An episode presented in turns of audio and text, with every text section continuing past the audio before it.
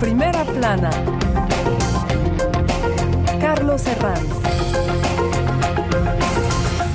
Bienvenidos en Primera Plana, un programa de Radio Francia Internacional y de France 24. Esta semana, con el foco puesto aquí en Francia, se inicia un nuevo curso político en el que Macron quiere dejar atrás las convulsiones sociales del pasado curso y poner los ojos en este curso cargado de eventos que va a tener eh, su colofón con los Juegos Olímpicos de París en el verano boreal de 2024. Para ello nos acompañan en este estudio tres periodistas. Ya les presento a Matías Arraez, de la cadena Public Senat. Bienvenido. Buenos días, Carlos. Enrique Bonet, corresponsal del periódico. Bienvenido. Buenos días. Y Miguel Martínez, corresponsal mexicano de Canal 14. Bienvenido. Buenos días, gracias. Nuevo curso político en Francia, hoy nuestro asunto en primera plana. El curso político se abre en Francia con los ojos puestos en los Juegos Olímpicos 2024. Los preparativos de esa cita van a ocupar buena parte de la agenda política de los próximos meses. Macron quiere dejar atrás las convulsiones sociales que marcaron el curso pasado. Mención especial para la contestación a su reforma de las pensiones o al estallido del extrarradio tras la muerte del joven Nagel a tiros de la policía. Seguramente lo recuerden. Pero el gobierno francés sigue sintiendo su debilidad parlamentaria en este nuevo curso que ha arrancado con la polémica de la prohibición de la valla o túnica islámica en nombre del principio de laicidad. Repasemos algunas portadas. La Croix, laicidad en la escuela. El debate relanzado a partir de la prohibición de la valla. Le Figaro, las incertidumbres de esta reentré parlamentaria con un gobierno que sigue en fragilidad, sin mayoría absoluta y podría volver a recurrir a ese artículo, el 49.3, para sacar a leyes adelante, gobernar a golpe de decreto. Y acabamos con un sondeo publicado por Liberación, se titula El sondeo que da miedo y que estima que, en un 37%, que un 37% de los franceses ya tienen una opinión favorable sobre la ultraderechista Marine Le Pen. Bueno, inicio del, del nuevo curso, momento de hacer, digamos, listado de propósitos, Matías. ¿De dónde venimos y a dónde vamos? Macron cerró el curso pasado plagado de estallidos sociales y se abre ahora otro donde los focos se van a poner en los grandes eventos. Mundial de Rugby, reapertura de la Catedral de Notre Dame, Juegos Olímpicos, también la visita del Papa en los próximos días de Carlos III. ¿Este calendario de grandes eventos corre riesgo por rebrotes sociales? Quizás es la pregunta que nos hacemos todos. Hay un año bastante importante que se está abriendo. El presidente Macron lo, recordó hace poco diciendo que, que, iba a ser un año pues histórico para Francia, lo dijiste con los Juegos Olímpicos, pero a la vez es verdad que también están aquí todos los ingredientes para que haya otro estallido social. El precio, la inflación en la comida, el precio de la gasolina que ya alcanza los dos euros. La verdad, la pregunta que nos tenemos que hacer ahora es que cuál será la chispa que va a aprender, aprender el, el, estallido social que, que, está pendiente aquí. Mucho se habla de que esa chispa, Enrique, pueda ser la inflación, la subida de los precios, que no se logra contener pese a todas las medidas que, que ha implementado el, el, gobierno. No sé si esto puede ser un factor de riesgo ante este panorama de grandes eventos que se abren en el nuevo curso aquí en Francia. Sí, sin duda, es un factor de riesgo y es uno, es uno de los elementos que marcan más ahora mismo la, la actualidad y la, y la vida de, de, los franceses. ¿no? Según los sondeos, el, el problema del poder adquisitivo la falta de poder adquisitivo es el gran problema para, para la mayoría de los franceses y de largo, por encima de, hmm. de la inmigración, del cambio climático, etcétera. Y de hecho, en el fondo, lo que está sucediendo en Francia, que es lo parecido a lo que está pasando en muchos otros países europeos, es que estamos en un momento donde la inflación, que hace un año y medio, un año, se podía pensar que era una inflación coyuntural, solo basada en la básicamente que se debía a la guerra de Ucrania, una guerra que se esperaba que se terminaría más, más, pronto de lo, de lo que parece donde, donde va.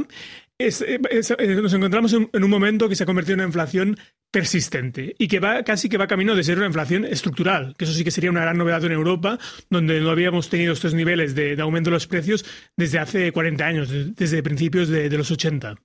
Claro, el año pasado, Miguel, hubo algunos eventos como la visita de Carlos III, recuerdo, que se aplazaron por esa contestación en la calle, todos lo recordamos. Este año, digamos, no valen más ensayos y segundas oportunidades. Hay, hay, hay en el calendario marcados a rojo citas como los Juegos Olímpicos a los que hay que llegar sí o sí con cierta estabilidad, entendemos. Habrá que llegar con una estabilidad y bueno, hay que recordar también que primero fue la, cuestión de las jubilaciones y después eh, el estallido social con el tema de Nael, que fue totalmente imprevisto, lo, que sucedió en los suburbios franceses que mostró eh, esta... Que mostró problemas estructurales de fondo, ¿no? Hubo una chispa que, mostraba algo más profundo. Y también otro que yo creo que puede ser, vamos a ver cómo, cómo se presenta también, que próximamente se va a debatir, es el presupuesto para el próximo año y el presupuesto del próximo año se la están poniendo muy difícil al gobierno eh, a Macron con el tema de los republicanos que dicen que no es, no es suficiente austero, que quieren más austeridad, la derecha francesa. Y bueno, habrá que ver dónde golpean, dónde hacen recortes, eh, qué es lo que va a pasar con, con, los sectores que van a tener recortes y no va a haber otro estallido como el, tema de la, de las jubilaciones. La prohibición de la valla o túnica islámica en la escuela en nombre del principio de laicidad ha, ha, marcado sin duda este inicio de curso en Francia, de curso escolar.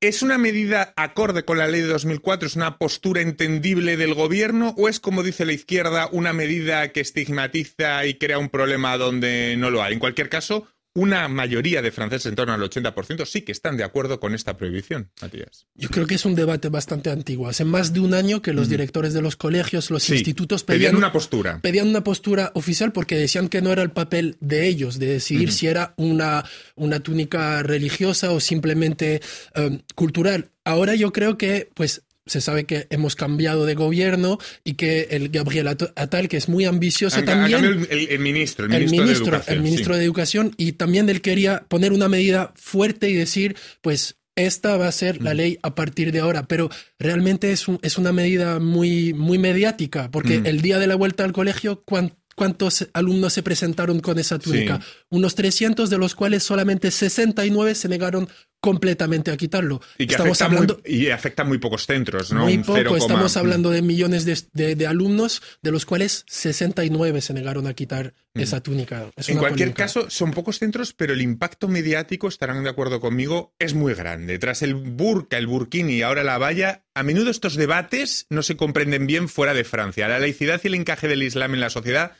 son asuntos recurrentes que aparecen con regularidad, que siempre aparecen tarde o temprano. ¿Por qué? Eh, bueno, es, una, es, una, buena pregunta, ¿no? Y esto se debe a varios motivos. Por un lado está la cuestión del pasado colonial hmm. y heridas coloniales que no están completamente cerradas, sobre todo la, respecto a la guerra de, Argelia. Luego también está bueno, la, cuestión del, del aumento del, del, nacionalismo, ¿no? Que esto es un fenómeno hmm. que pasa en toda Europa. Pero en el caso de Francia respecto a la cuestión de, de la comunidad musulmana es, es, es muy pronunciado, ¿no? Mm. Y yo creo que en el caso de la, de la valla es posible que pase como en la, lo que pasó hace dos años con la ley, la llamada ley del, contra el separatismo islámico, que es una ley que tuvo mucha repercusión mediática, que es una ley que en general en la mayoría de la población pues más o menos era aceptada, que es una ley que de hecho no tuvo en, la vida práctica, en la realidad no ha tenido un gran impacto, mm. pero en cambio es una ley que ha marcado mucho a, a los franceses de, origen musulmán, de origen magrebí, les, ha marcado mucho. Y que de hecho eso se vio en las pasadas presidenciales, donde hubo un comportamiento político muy marcado, ¿no? que votaron de manera amplísima al candidato de la izquierda, a Jean-Luc Mélenchon, que es, que es algo que en el pasado pasaba, pero no tanto. ¿no? y, eso se está viendo de hecho, Macron tuvo mucho más apoyo por parte de esa comunidad en la primera elección. Exacto, exacto. Y este, este, este tipo de medidas están marcando mucho a la, comunidad musulmana y yo me temo que pueda pasar lo mismo en la valla y que esto en, el, en los resentimientos, las tensiones que vimos a finales de junio en las Banlieues, que este tipo de medidas, no ayudar, de, ayudar a calmar la situación, las puedan acentuar las tensiones que hay en esos, en esos barrios. Mm. Macron sigue con debilidad eh, parlamentaria y abre ahora la puerta a una simplificación del recurso de referéndum para consultar a los franceses sobre temas tan sensibles como la inmigración. Miguel, eh, Matías, ¿las circunstancias de la fragilidad parlamentaria es lo que llevan a ello, abrir la puerta a este recurso? Pues eh, no sé si, si realmente quieran eh, mm. hacer un, referéndum sobre un tema como la, ley de inmigración que va a llegar eh, próximamente. lo que sí está claro es que regreso con el tema de las jubilaciones, mostró una fragilidad institucional en Francia. O sea, eso ya, eso debe haber un, cambio en la constitución. Eh, porque a, gobernar a, punta de 49.3, que es por decreto, eh, ya, no es, ya no es posible. O sea, hay que recordar que eh, el, periodo de, desde que se inició el debate de las jubilaciones se aplicó, creo que 11 veces para diversas cuestiones, para cuestiones climáticas, para la cuestión del presupuesto climático, para el presupuesto sobre la seguridad social, donde entraba la jubilación también. a, punta de 49.3. Entonces, la fragilidad no solo es no, no solo que Macron no tiene la mayoría parlamentaria, sino que mostró también a punta de, decretos esta fragilidad Pero pues Con, lo, que nombraba con lo que nombraba usted antes, con los presupuestos también que están que se van a y amenazan también con aplicar el 49.3 para el presupuesto, el presupuesto 2024. En el tema de la inmigración, el Ejecutivo ha presentado una propuesta para endurecer las condiciones para los inmigrantes irregulares, pero que permite regularizar temporalmente a aquellos que ya trabajan en sectores con falta de mano de obra. La derecha y la izquierda se dividen a favor y en contra de las dos vertientes de la propuesta. Esta división representa, Matías, eh, Enrique, representa a la opinión pública francesa en una cuestión siempre tan sensible Em, en Francia como el tema de la, de la inmigración? ¿De qué postura adoptar? ¿Dónde poner el cursor exactamente? Porque no parece claro ni siquiera que lo tengan claro, ni a derecha ni a izquierda, ¿verdad? No, el, gobierno quiere un texto bastante equilibrado, por eso quiere mm. endurecer una parte del texto y por otra parte, pues regularizar a esos trabajadores. Lo va a tener muy difícil porque, como lo dijiste antes, mm. no tiene mayoría, no tiene un poder legislativo y parlamentario lo suficiente fuerte para pasar ese texto, lo cual tendría que usar el 49.3, este mm, artículo que el decreto que le permitiría pasar la ley sin, el, sin, ningún voto en la Asamblea Nacional, lo cual podría poner un, un contexto cada vez más tenso con los parlamentarios. Y, y el texto, el texto pues por eso, por eso yo creo que el gobierno de Macron quiere empezar con el, con el Senado, empezar el texto allí, porque sabe que la mayoría es de derecha, una derecha conservadora, que va a endurecer el texto y que le va a facilitar el trabajo con la excusa de que el texto ya cambió. Por cierto, que las catástrofes recientes del terremoto en Marruecos o las inundaciones en Libia pueden provocar movimientos migratorios. Se habla ya, bueno, la isla italiana de Lampedusa, que vive una nueva crisis como no la peor en años o sea, una situación límite que puede empeorar todavía ahora con las catástrofes, no solamente, bueno, a nivel de Europa en general, ya no solo, ya no solo Francia. Sí, sí, exacto. Se trata, de una de las grandes cuestiones, en el caso de Europa, completamente, completamente enquistada, ¿no? Vemos la, la misma situación desde hace, desde 2015, sobre todo que desde entonces, situación muy grave en el Mediterráneo, cuando se quitaron ciertas medidas de rescate por parte de, las autoridades italianas y que se como externalizó esa actividad a asociaciones humanitarias que están haciendo probablemente lo que tendrían que hacer los estados. Desde entonces, la, el, el Mediterráneo se ha convertido en en una fosa común. Este año eh, está siendo de los más graves desde, desde, desde, esa crisis migratoria. Y en el caso de esta ley en Francia, también la, gran duda que queda es que en Francia básicamente es un país donde se han aprobado un montón de leyes migratorias eh, por un lado, el, problema es muy presente en la sociedad y queda la duda si, si esta ley tendrá efectos prácticos a, los grandes problemas que, afectan a, estas cuestiones migratorias que, que, están completamente resueltas y en donde las políticas europeas de, de endurecimiento de las fronteras en parte de externalización de las fronteras no han aportado a la solución e incluso se pueden ver debilitadas por otros hechos que hemos visto este verano, como por ejemplo el golpe de Estado en Níger, mm. que es un Estado clave en principio en esta política de externalización de las fronteras, pues todo, este tipo de políticas se pueden ver debilitadas y ser, ser ineficaces y sobre todo no aportar soluciones a una situación humanitaria muy grave. Ya ven cuántas vertientes, la inmigración, el laicismo, pues a vuelta de pausa vamos a introducir nuevos elementos como el posmacronismo. Hasta ahora. RFI, la sélection del mes. Blundetto, Poupa Jim et Bigaranx. À la recherche d'un trésor de rubis, d'opale et de jade. Louise attaque.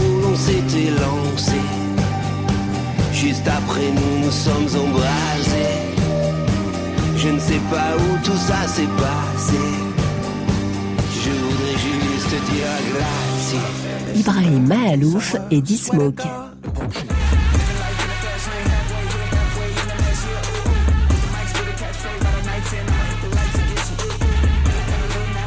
Manu Digital et Liam Bailey.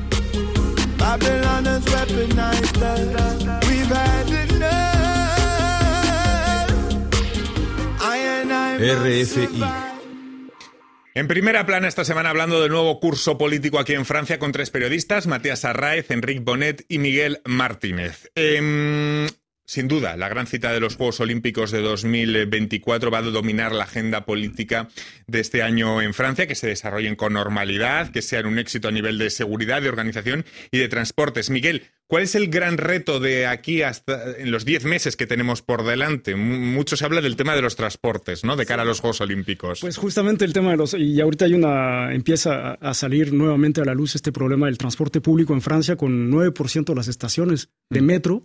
Que son muchísimas, eh, que hay muchas estaciones de metro aquí en París, que únicamente 9% están aptas para personas discapacitadas. Por ejemplo, eh, el día de ayer, eh, ahora que está la Copa del Mundo de Rugby, estuve ahí en Plaza de la Concordia y las dos, está, Plaza de la Concordia, porque va a ser un sitio olímpico, eh, estaba cerrado el metro. Los las estaciones cercanías ahí están cerradas, entonces hay que caminar muchísimo y las estaciones no tienen eh, el, eh, el, servicio para poder dar, por lo menos en este caso, a las personas discapacitadas. Otro tema social, lo acaban de sacar nuestros compañeros de periodistas de France Info también, de que han sacado a, migrantes y a las personas, a los sin techos de París, que los están llevando a otras ciudades. No creo que esto pueda ser un estallido social, pero bueno, muestra otra cara también de los Juegos Olímpicos. Y un tema que no está de más hablar son los buquinistas también que los quieren quitar de esto, esta librería, la más grande. Los libreros del Los libreros, exactamente, Del, río pues cuánto, cuánto llevan, 400 años llevan 400 años y bueno, que es un... Y la ceremonia de inauguración los quieren... Y los quieren quitar para una noche. Para, un, para la noche inaugural nada más. Entonces ellos dicen que no y están movilizados y dicen que no, se quieren mover y han, metido propuestas a la, al gobierno francés de decir, bueno, traigan, cerramos una semana antes, hagan lo necesario para la seguridad, para que antibombas y todo lo que quieran, pero no nos quiten de aquí, porque detrás hay una política también de quererlos quitar por parte de la, ciudad de París. Entonces, es muy vasto los retos que, hay eh, para los Juegos Olímpicos. Retos de cara a los Juegos Olímpicos. Ahora mismo se está desarrollando en Francia el Mundial de Rugby. Pronto tendremos también la reapertura de Notre Dame. Y en los próximos días, dos grandes visitas. La del rey Carlos III, que fue aplazada en su momento, si lo recuerdan, por la contestación social a la reforma de las pensiones. Y la del Papa Francisco con una gran misa en el velódromo de Marsella. Por cierto, muy polémica porque va a acudir a esa misa Emmanuel Macron. La izquierda dice que en nombre de la laicidad no debería acudir. Una polémica de nuevo en torno a la laicidad. Eh, no sé si exagerada, si falta de exageración. ¿Cómo lo ven, Matías? que Macron acuda a la misa del Papa. Pues ese es el problema, es que estamos en medio de la polémica, lo, estamos hablando, de la valla y Pocos días después, el presidente anuncia que participará a la misa del Papa. Parece que hay contradicciones en su, en su relación hacia la religión y, y, ese es lo, que está, eso es lo que está denunciando la, la izquierda.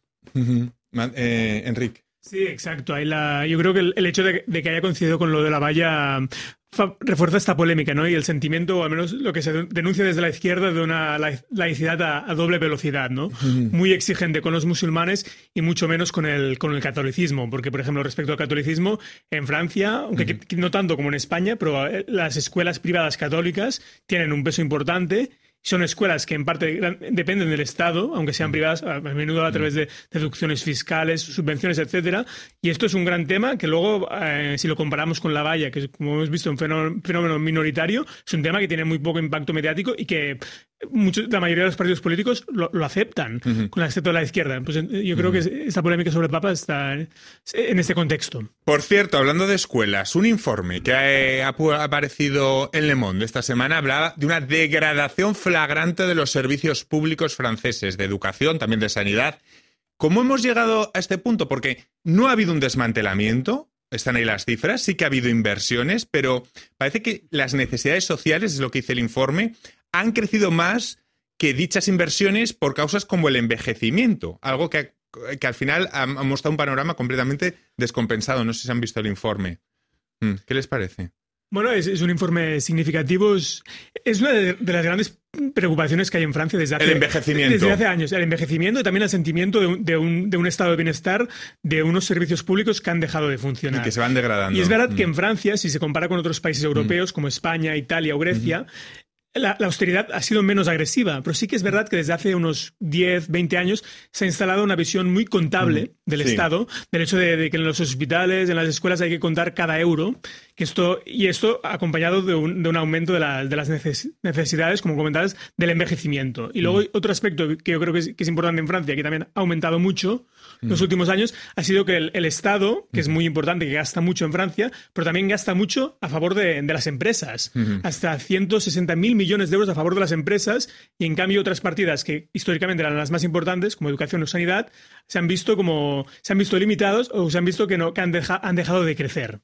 Pues ya lo ven. El reto de la inmigración, los retos de los Juegos Olímpicos, la contestación social, la minoría parlamentaria del gobierno. Así están las cosas. Y en todo ello un horizonte político en el que ya se empiezan a hablar de candidatos. No sé si se puede decir que ya ha arrancado la carrera por suceder a Macron o por definir qué será el posmacronismo, Matías? Sí, ha empezado el, el, día siguiente a su reelección. Como, como sabéis, mm. no se puede volver a, presentar Macron, entonces ya, ya ha empezado en ese momento la carrera. Todo el mundo sabe que Edouard Philippe quiere ser el candidato. Pues, el ex primer ministro de el ex primer ministro quiere ser el candidato del centro y de la derecha, que cada vez está sonando más. El que había quitado se había ido de su familia a los republicanos para entrar en la mayoría presidencial. El único que parece no saberlo es él, que no lo contesta en las entrevistas. Pero no es el único. También están Gerald Darmanin, el ministro de Interior, Bruno Le Maire, el ministro de, Economía. Y, y, eso no le está gustando mucho al presidente Macron, porque como se sabe, pues el presidente nunca querrá pues nombrar a su, a su sucesor. No sé quién dijo eso de que en un segundo quinquenio, un presidente que se sometía a la reelección y que era elegido, el segundo quinquenio era un poco como un pato cojo. Y alguien hizo ese símil, ¿no? De decir, bueno, es que te empiezan a aparecer, aunque no lo quieras, te empiezan a aparecer en los márgenes los candidatos. Es casi ley de vida. Darmanin, Lemer, Eduard Philippe, esos tres nombres son los que suenan, son los que están ahí. Por cierto, solo tres hombres. ¿Qué les parecen como candidatos los tres? Habrá que ver.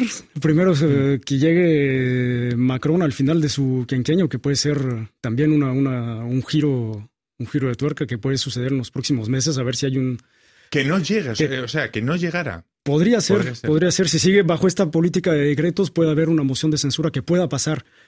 Después habrá que ver lo que pueda pasar con, con, el, con el tema parlamentario, si hay una disolución, si no hay disolución. Son puros eh, escenarios que moción ya la ha sabido y habría que poner en, en, de, acuerdo a, en principio a dos polos que no lo son.